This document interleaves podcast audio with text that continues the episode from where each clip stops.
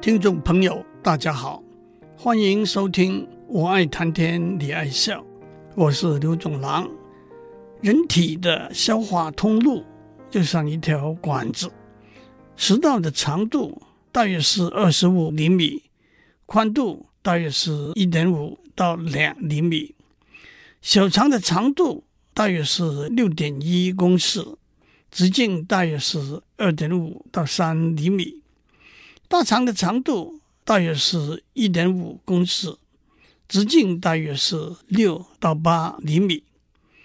今天我要讲的是可能发生在大肠的一种症状——巨肠症 （Megacolon），那就是大肠膨胀远远超过了正常的范围。笼统的说，那就是大肠的直径。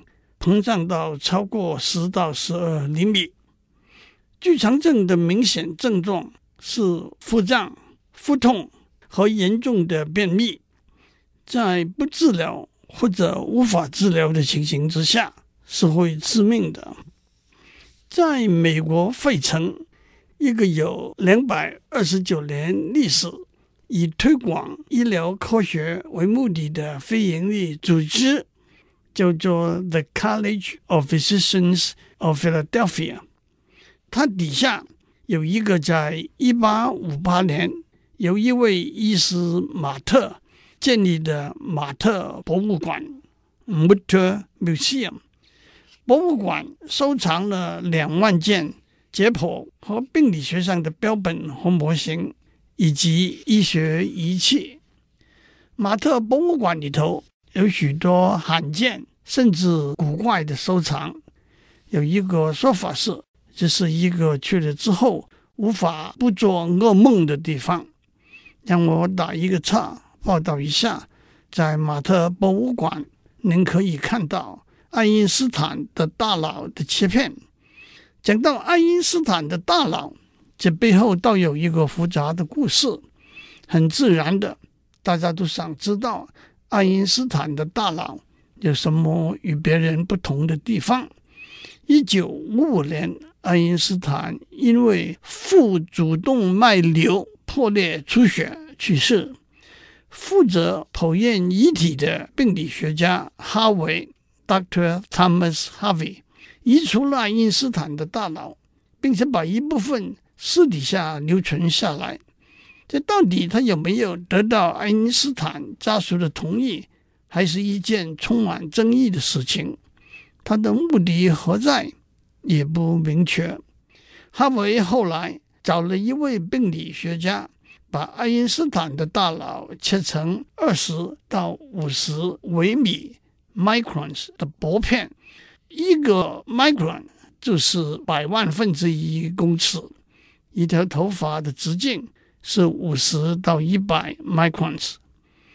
哈维也送了四十六块切片给这位病理学家，表示感谢之意。这四十六块切片转了几次手。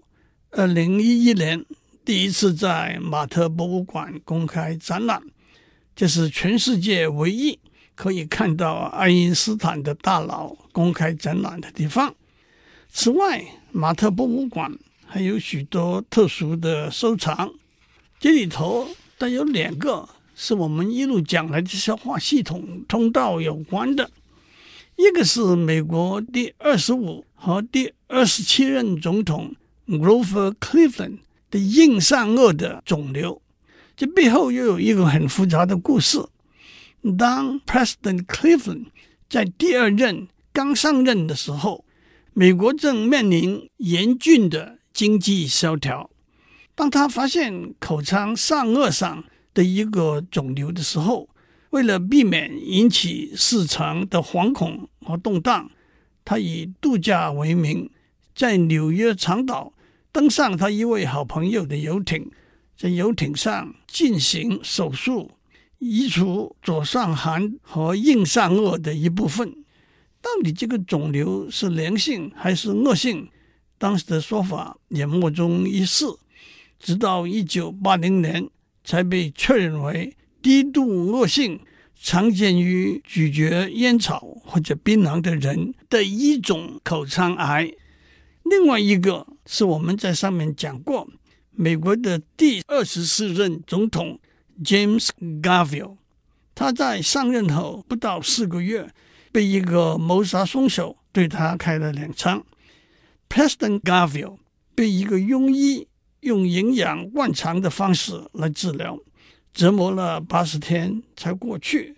谋杀的凶手叫做 Charles Guiteau，他的大脑的一部分被保存在马特博物馆里头。让我言归正传，在马特博物馆里头有一个名字只是 J.W. 的人的大肠的标本。他在一八九二年二十九岁的时候逝世。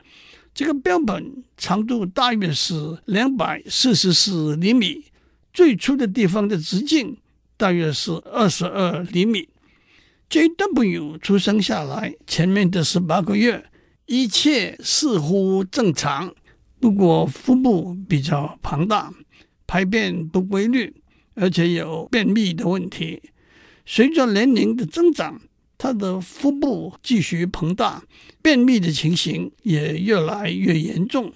到了十六岁，他大约每个月才排便一次。虽然他也曾经打过工，做一些劳力的小工作。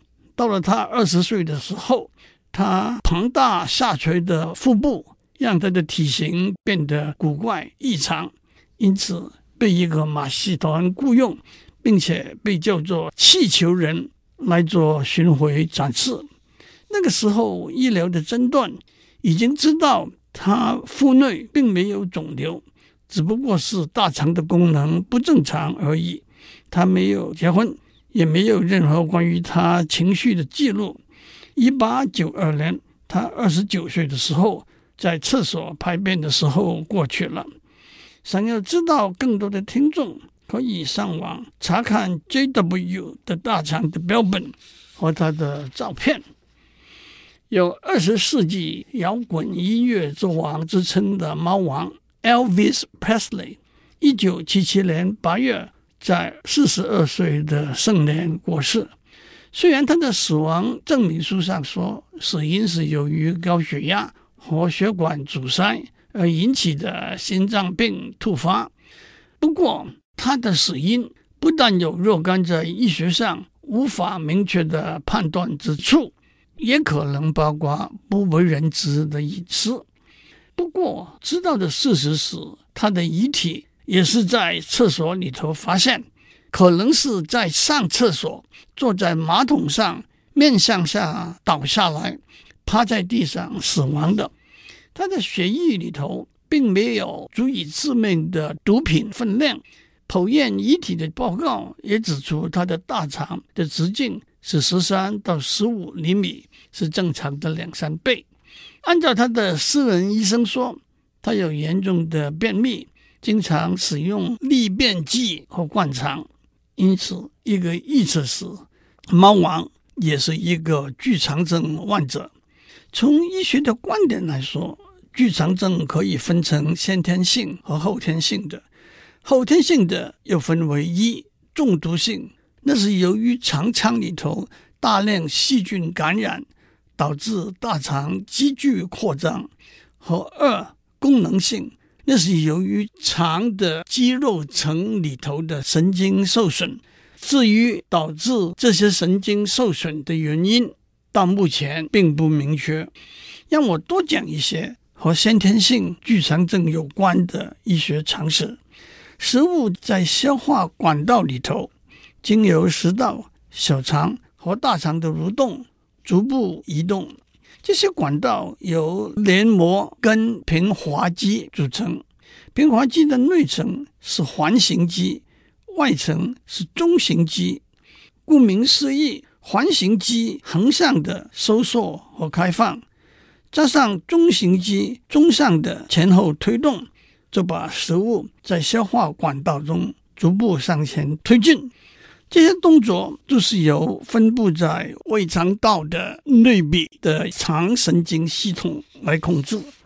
肠神经系统是自律神经系统的一部分，它一方面独立地控制反射性的动作，包括肠道的蠕动，可是另一方面也会经由交感神经系统和副交感神经系统和中枢神经系统，那就是大脑和脊椎沟通互动。肠神经系统有人体第二个大脑之称。一个说法是，它有五亿个神经元，是大脑的一千亿个神经元的两百分之一。先天性巨肠症是在一八八八年由丹麦医师 Hirschsprung 发现的，因此也叫做 Hirschsprung disease。可是直到一九四八年，才由在瑞典出生、在美国长大的医师 Overswanson。把发病的原因找出来。Dr. Swanson 活到一百零三岁，在二零一零年才过去。当胎儿在母体中发育的时候，大概从第八个礼拜开始，在大肠部分的肠神经系统开始形成，从大肠的近端逐渐向大肠远端延伸，大约在第十二个礼拜完成。可是，如果在这个过程中间，肠神经系统的形成被打乱、中断，换句话说，大肠的远端的平滑肌无法受肠神经系统控制，产生蠕动，把食物的残渣往肛门推送，因而引致便秘和大肠膨胀的症状。不过，随着近代医学的发展，出生婴儿巨肠症的诊断。和外科手术把部分大肠切除，已经是有了相当深入了解的治疗过程了。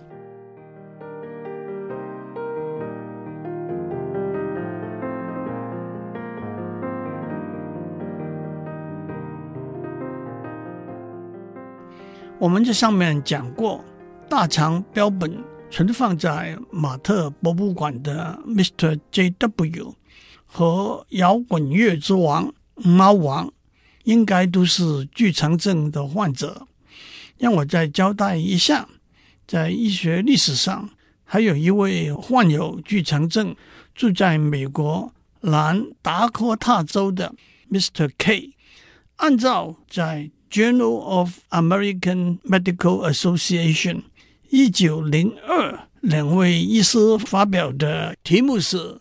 前所未见的便秘症的报告，Mr. K 往往在几个礼拜甚至几个月没有排便，还据说是三百六十八天没有排便的世界纪录保持者。一九零二的某一天凌晨二时，他在上厕所的时候过世。虽然 Mr. JW、Mr. K 和猫王。都是在上厕所的时候过世，可能是偶合。这倒让我们有一个机会讲一些相关的事情。在深呼吸之后，闭气用力是日常生活中常见的动作。闭气就是尽量闭上口和鼻，例如咳嗽、呕吐、提举重物、用力排便等等。在医学上，这叫做法式操作 Valsalva maneuver）。Vasava 是十七世纪一位意大利医师。法式操作会造成会咽软骨关闭和胸腹腔内压力上升，因而引起血压的变化。说得细一点，在第一期，也就是用力的初期，由于增加的胸腹腔压力向周边血管传导出去，引起短暂的血压上升。第二期持续闭气用力，由于静脉回流少，心脏的血液输出量降低，反而造成血压下降。第三期闭气用力刚解除的时候，由于腹腔压力突然消失。血液会继续在肺部扩张的血管里头，反而造成血压的下降。第四期恢复期，随着静脉回流增加，心脏血液输出量恢复，甚至提高，血压上升，甚至有过度上升的可能。因此，反复的闭气用力，对像猫王那些心脏健康状况有问题的人，可能引致心律失调，甚至致命的意外。一九五零年，在 University of Cincinnati 的一组医师做过一个可以说不足为训的实验。他们找了五十个志愿者，其中一半是有和心脏相关疾病的，叫他们反复闭气用力，同时记录他们的心跳和血压的变化。好在没有一个人意外死亡。不过，现在对某些心脏病患者，使用软化粪便的药是经常性的配方。接下来，让我简单的讲一下厕所的使用。不过，让我首先问大家，知不知道每年的十一月十九日是世界厕所日 （World Toilet Day）？那是在二零一三年联合国大会正式制定的，目的是趁在这一天。特别提醒大家对公共卫生的注意。目前，全世界还有二十四亿的人口没有干净、安全、可供使用的厕所设备。联合国提出以二零三零年为目标，希望全世界的人口都可以有干净、安全、可供使用的厕所设备。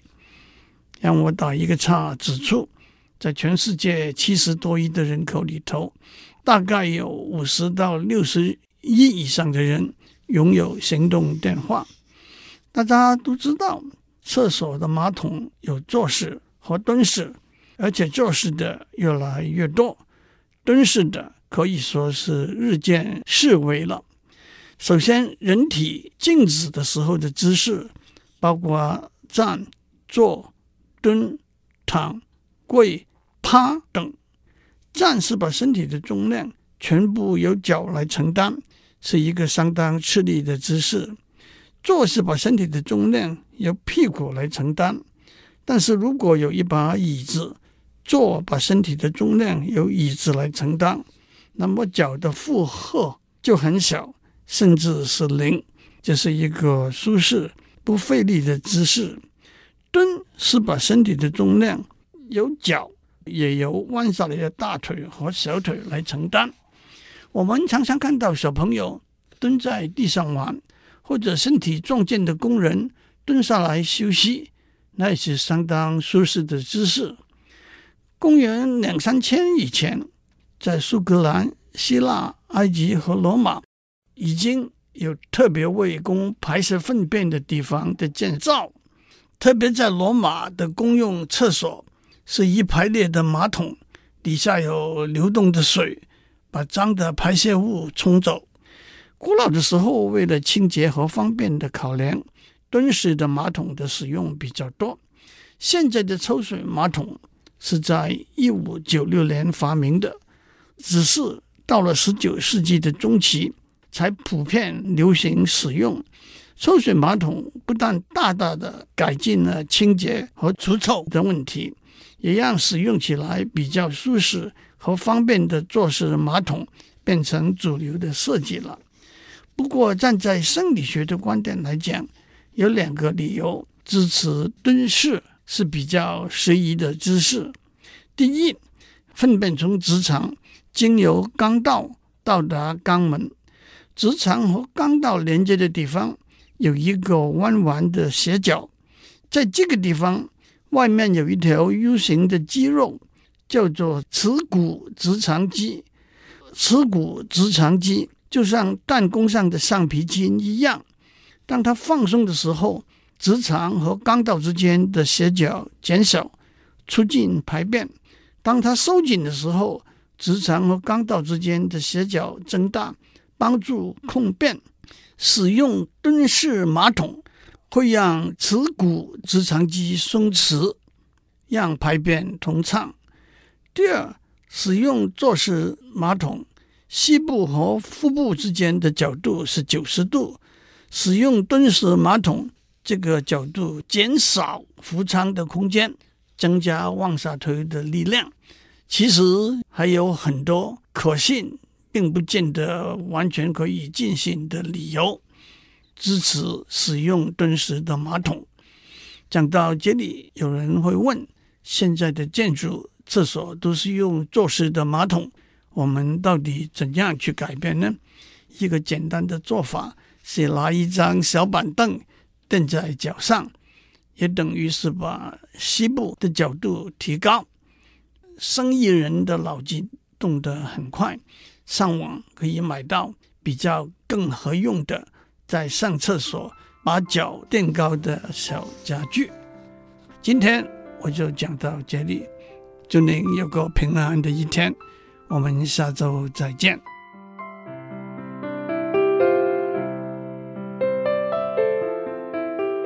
以上内容由台达电子文教基金会赞助播出。